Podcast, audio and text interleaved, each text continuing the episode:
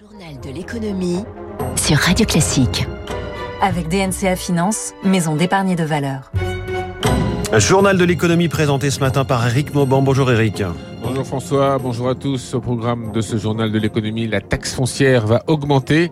La presse réclame au pouvoir public un coup de pouce financier. Le sort des tickets de caisse et puis les saisonniers seront-ils assez nombreux cet été? Pas sûr. Nous ferons le point à la fin de ce journal. Radio Classique. Et commençons cette édition avec la taxe foncière. Les conseils municipaux discutent en ce moment de sa majoration, tout comme le prix de l'électricité, de l'alimentation et du carburant. Cet impôt local va augmenter au minimum de 3,4% en raison de la revalorisation des valeurs locatives. Certaines communes ont décidé de frapper fort en anticipant de moindres recettes fiscales, voire des dépenses supplémentaires. Quelques exemples. À Dijon, ce sera une majoration de 5%. À Annecy, près de 9%. Ce sera même plus à Marseille. On a décidé le conseil municipal au début du mois. Les explications d'Émilie Vallès. C'est une augmentation record qui attend les 173 000 propriétaires marseillais. Leur taxe foncière va bondir de 14 Auguste Lafont est président de l'UNPI Bouches-du-Rhône, association de défense des propriétaires il a calculé le surcoût. Sur les petits appartements, ça va peut-être tourner entre 70 et 120. Et sur les appartements plus importants, ça peut aller jusqu'à 350 euros. Ça fait très lourd, subitement. Ça touche tout le monde. Ça touche des petits retraités qui ont des retraites entre 1000 et 1500 euros. C'est un peu la douche froide. La mairie de Marseille justifie notamment cette hausse par le poids de la dette de la commune et par les pertes de recettes liées à la suppression de la taxe d'habitation. Suppression qui n'a pas été totalement compensée par l'État dans beaucoup de communes, explique Antoine Homé, vice-président finance de l'association des maires de France. Vous ajoutez à cela la dotation globale de fonctionnement qui ne bouge pas, voire baisse pour les deux tiers des communes. Vous ajoutez à ça l'explosion des coûts de l'énergie. Ensuite, il y a les revalorisations dans la fonction publique territoriale, les ouvriers communaux, les agents des espaces verts. Et ça, évidemment, l'État le décide, mais c'est les collectivités qui le payent. Mais selon cet élu, les trois quarts des communes ont décidé de ne pas augmenter la taxe foncière cette année au-delà de la hausse mécanique de 3,4%. Mais pour elles, cela veut dire à la place réduction des investissements ou des coûts de fonctionnement. Et donc, rage de ceinture en vue pour euh, certaines communes. Sachez que d'après les chiffres de l'Union nationale des propriétaires immobiliers, la taxe foncière a augmenté d'un peu moins de 28% en moyenne entre 2010 et 2020, soit trois fois plus vite que l'inflation. À propos d'inflation, la presse lance un appel au pouvoir public dans l'espoir d'obtenir un coup de pouce financier. Selon l'Alliance pour la presse d'information générale, le prix de la tonne de papier devrait, d'ici à l'été, doubler en quelques mois à près de 800 euros.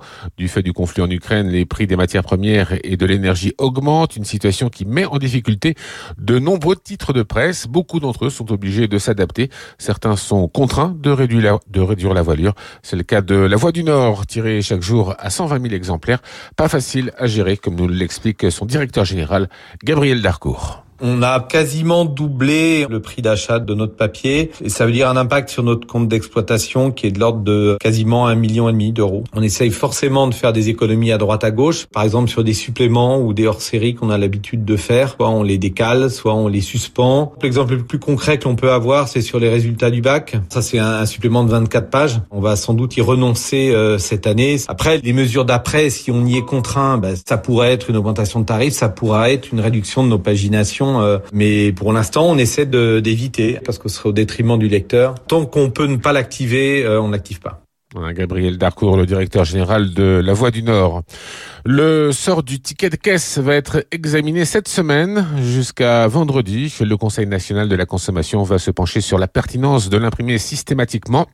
Il s'agit de lutter contre le gaspillage. Cela part d'une bonne intention, mais le client pourra bien sûr obtenir un ticket de caisse s'il le souhaite. C'est important, comme nous le rappelle Mathieu Robin, chargé de mission à l'association UFC Que Choisir.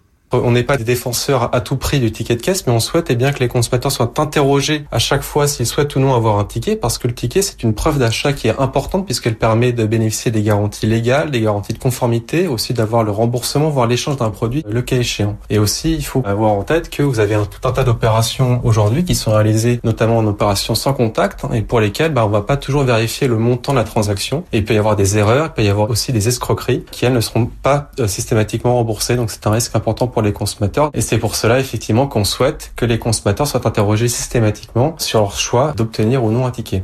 Voilà, et cette pratique est déjà en vigueur hein. en Angleterre, ça marche très bien. En France, 12 associations de familles et de consommateurs ont lancé un appel pour euh, ne pas supprimer totalement l'impression du ticket de caisse. En bref, l'Allemagne va investir 3 milliards d'euros pour louer 3 ou 4 terminaux flottants d'importation de gaz naturel liquéfié. Ces navires doivent permettre au pays d'augmenter ses capacités d'importation de GNL et ainsi de réduire au plus vite sa dépendance au gaz russe, et ce en attendant la construction de son premier terminal terrestre. Hier, la Banque mondiale a revu à la baisse sa prévision de croissance mondiale, 3,2% contre 4,1% précédemment.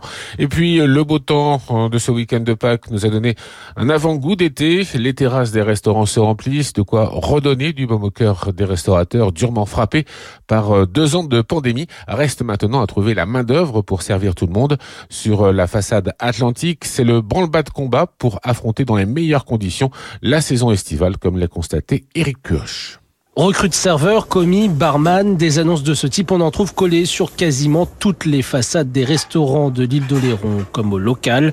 Xavier, le patron, a commencé à recruter dès février, sans succès. Il me manque 5 euh, personnes. Notre métier donne de moins en moins envie c'est malheureux. Il faut vraiment qu'on intéresse nos jeunes euh, à ce métier parce que ça va mourir. Une crise de vocation qui touche aussi le département voisin de la Vendée où 1200 cuisiniers et 2300 serveurs manquent pour cet été.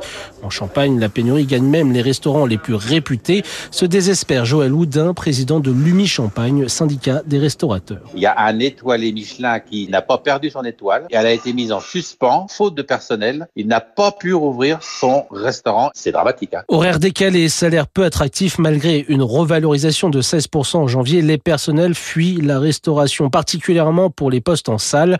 Cette pénurie met à mal une profession qui va de crise en crise depuis deux ans. Jean Terlon, vice-président de l'UMI Restauration. Vous avez le problème de personnel, le problème du coût des matières premières et de l'énergie, le remboursement du prêt garanti par l'État. La gestion d'un restaurant aujourd'hui est très compliquée. On estime entre 200 et 300 000 le nombre de postes vacants. Et on termine ce journal de l'économie avec les marchés financiers. Pas de cotation en Europe pendant le week-end pascal. Elles reprendront aujourd'hui. En revanche, Wall Street était ouvert hier. Petite baisse de 0,1% du Dow Jones. Le Nasdaq euh, termine quasiment inchangé. Ce matin à Tokyo, le Nikkei est stable. Toute l'économie avec Eric Mauban. On vous retrouve tout à l'heure à 7h10.